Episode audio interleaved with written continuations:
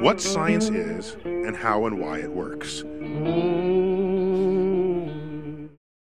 Американский психолог и психиатр Кей Редлиф Джемисон — одна из наиболее известных в мире специалистов в области биполярного расстройства. Она посвятила жизнь исследованию состояния, которому была подвержена все свои взрослые годы, и в результате создала ряд фундаментальных трудов и лекций. В своих мемуарах «Беспокойный ум» автор в деталях передает ощущения больного биполярным расстройством, рассказывает о затяжных бессонницах, сменяющихся стадиями эйфории, и о пачках тетрадей, исписанных ею в период скачек безумных идей. В маниакальной фазе ее самооценка взлетала до небес, и Кей совершала импульсивные поступки, не без печальных последствий, вроде расточительных набегов на магазин, распущенного поведения, тратила уйму денег с кредитной карты и опустошала свои банковские счета. Но вслед за этим случились тяжелые эмоциональные срывы. Сокрушительные приступы депрессии ввергали ее в суицидальные пике. В возрасте 28 лет Джемисон пыталась покончить с собой с помощью передозировки лития, впала в кому, но, к счастью, выкарабкалась, твердо решив излечиться. Благодаря трудам доктора Джемисон мы начали разбираться в биполярном, депрессивном и других психических расстройствах, ныне обобщенных в категорию аффективные расстройства. Сама же она живое доказательство того, что душевное заболевание не мешает успешно жить полноценной жизнью. Так же, как и невроз тревоги, тема нашего прошлого выпуска, аффективные расстройства не всегда верно трактуются. Ведь на самом деле депрессию не вылечить сеансом СПА-процедур, а перемена настроения у человека еще не причина поставить диагноз маниакально-депрессивный психоз. Наша задача как психологов понять, что же представляют собой аффективные расстройства, каковы их проявления и причины. Как вы уже догадались, почва тут порой весьма зыбкая. При подобных нарушениях человек с ошеломительных высот низвергается в бездну отчаяния. Но, по словам самой Джемисон, есть еще промежуточный этап насыщенной, вдохновенной жизни. Спасибо нашим настроениям.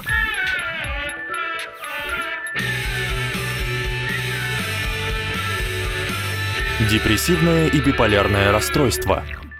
Мы уже обсуждали множество терминов и концептов, истинное значение которых отличается от общепринятого, но настроение не из их числа. С точки зрения психологии, это именно то, о чем вы думаете, а именно эмоциональное состояние, даже более субъективное и с трудом поддающееся описанию, чем просто эмоция. В то время как психологи выделили около 10 основных человеческих эмоций, настроение делится на две расплывчатые и бесконечно изменчивые категории — хорошие и плохие. Пожалуй, основное различие между эмоцией и настроением в том, что настроение настроения длятся дольше, чем мимолетные сиюминутные эмоции, и расстройства настроения, характеризуемые его сильными перепадами при крайней нерегулируемости процесса, обычно являются долгосрочными. Среди них депрессивные расстройства, включающие длительное ощущение безысходности и апатию, и биполярные. Самое распространенное из них подразумевает перепады между депрессивным и маниакальным состоянием. Депрессию называют простудой среди психических расстройств, но не в силу несерьезности, а из-за широкой распространенности. Она чуть ли не чаще всего заставляет обращаться за помощью. Любому из нас случалось падать духом после разрыва с любимыми, потери работы или смерти близкого человека. В такие моменты вполне нормально чувствовать себя плохо. Для организма естественно и даже полезно слегка приуныть, переживая опыт потери, но лишь на некоторое время. Если же печаль и грусть превышают социально приемлемую норму, лишая человека возможности адекватно функционировать, это уже повод задуматься о серьезном депрессивном расстройстве. Согласно DSM-5, нашему настольному руководству, руководству по психическим расстройствам. Клиническая депрессия официально диагностируется при наличии по меньшей мере пяти признаков депрессии в течение более двух недель. Среди симптомов не только подавленное настроение, но и значительные изменения веса и аппетита в любую сторону, недостаток или избыток сна, сниженный интерес к жизни, ощущение ненужности, усталости или апатии, трудности с концентрацией внимания и принятием решений, навязчивые мысли о смерти или самоубийстве. Так что депрессия — это не просто грусть, но психическая и физиологическая хроническое заболевание. От него портится сон и аппетит, не хватает энергии и замедляется передача нервных импульсов. Все это мешает организму нормально работать. А будучи истинным психическим расстройством в лучших традициях этого термина, подобное состояние не дает покоя страдающему человеку и его окружающим, вызывая ощущение, что что-то совсем не так. Если в случае сильного тревожного расстройства больной отказывается выйти из дома, то пациент с клинической депрессией ощущает себя настолько беспомощным и подавленным, что не в состоянии нормально жить. И в отличие от биполярных расстройств, при депрессии депрессии, человеку всегда грустно. Вы наверняка слышали о маниакально-депрессивном психозе, устаревшем названии биполярных расстройств, от которого люди впадают то в мрачные депрессии, то наоборот в состояние возбуждения, вплоть до мании в некоторых случаях. Они могут метаться из одной крайности в другую, чередуя в течение дня, недели или месяца эпизоды мании и депрессии с промежутками интермиссии. При этом маниакальная фаза — это вовсе не подъем настроения или жизненный тонус, но период неугомонной, пусть часто и оптимистичной, гиперактивности, когда человек может искаженно оценивать свои возможности и мысли, действительно искаженно, вот совсем. Приступы мании свойственны не всем пациентам, но если они случаются, то последствия печальны. Это подтверждает и Кейт Джемисон. Однажды она выкупила весь аптечный запас средств от укусов, свято уверенная в грядущем нашествии гремучих змей. Вот только больше об этом никто не знал. В другой раз приобрела 20 книг издательства Penguin со словами «Вот было бы здорово, если бы пингвины организовали свою колонию».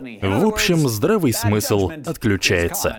Могло быть и хуже. Полномасштабные маниакальные фазы часто заканчиваются госпитализацией в силу серьезного риска для самого пациента и его близких. Следующей стадией после мании почти неизбежно станет пара черной депрессии, которая без врачебного вмешательства может привести к попыткам суицида. Джемисон на своем опыте испытала и это. Причиной аффективных расстройств, как это принято в психологии, часто является комбинация биологических, генетических, психологических и внешних факторов. К примеру, известно, что расстройства настроения передаются по наследству, гены. То есть, если ваши родители, братья или сестры страдают от биполярного или депрессивного расстройств, то и ваши шансы велики. Исследования показали, что если один из однояйцевых близнецов болен, то у второго риск подобного диагноза 7 из 10, независимо от того, вместе они росли или нет. При этом стрессовая ситуация не заразит вас биполярным расстройством, лишь запустит механизм маниакальной или депрессивной фазы или поспособствует развитию клинической депрессии у человека с предрасположенностью, пусть раньше вы о ней и не подозревали. Иными словами, от серьезной потери человек может расстроиться, впасть в депрессию или даже страдать от биполярного расстройства, но прецедент сам по себе не является причиной болезни. Большинство пациентов с клинической депрессией, впрочем, могут надеяться на ремиссию через несколько недель, месяцев или даже лет и возврат к нормальной здоровой жизни. Мировая статистика твердит, что женщинам чаще ставят диагноз клиническая депрессия, но психологи считают, что женщины просто чаще мужчин обращаются за помощью. Также велика вероятность, что у мужчин депрессия проявляется скорее в виде гнева и агрессии, чем печали и отчаяния. Это лишь пример того, что депрессия намного масштабнее простой грусти, а бесцельность и беспомощность существования могут проявляться весьма разнообразно. С точки зрения неврологии, мозговая активность при сканировании выглядит по-разному у здоровых людей и пациентов с диагнозом биполярное расстройство. Неудивительно, что в состоянии депрессии деятельность мозга замедляется, а в маниакальной фазе усиливается, мешая человеку успокоиться, сконцентрироваться или уснуть. Нейрохимические процессы также изменяются в различных состояниях. К примеру, содержание норадреналина, усиливающего активность и концентрацию, резко уменьшается в мозге человека в депрессии, но зашкаливает в фазе мании.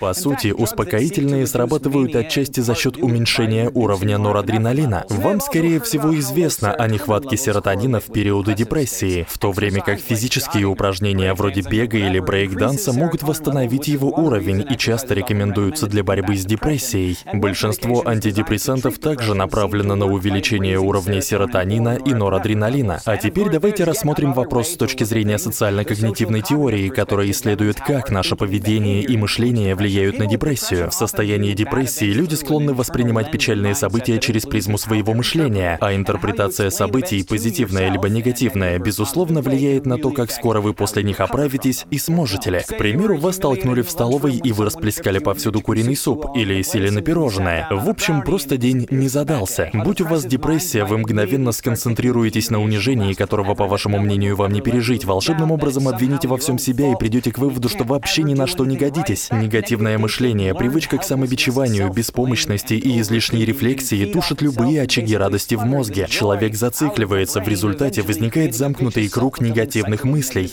Впрочем, выход есть. Помощь профессионала, обращение внимания вовне к радостям жизни, возможно, даже переезд в другой город. Однако и социально-когнитивная теория — лишь часть головоломки. Позитивное мышление играет важную роль, но одного его порой недостаточно при имеющихся генетических или неврологических факторах. Итак, аффективные расстройства — это сложные состояния, и панацеи от них нет. Зачастую с ними приходится просто жить, и, как мы видим на примере доктора Джеймисон, жить можно весьма неплохо. Сегодня мы выяснили, что такое расстройство настроения, а также что к ним причислять не стоит. Ознакомились с симптомами депрессивного и биполярного расстройств и с возможными биологическими, генетическими, социально-когнитивными и внешними факторами их возникновения.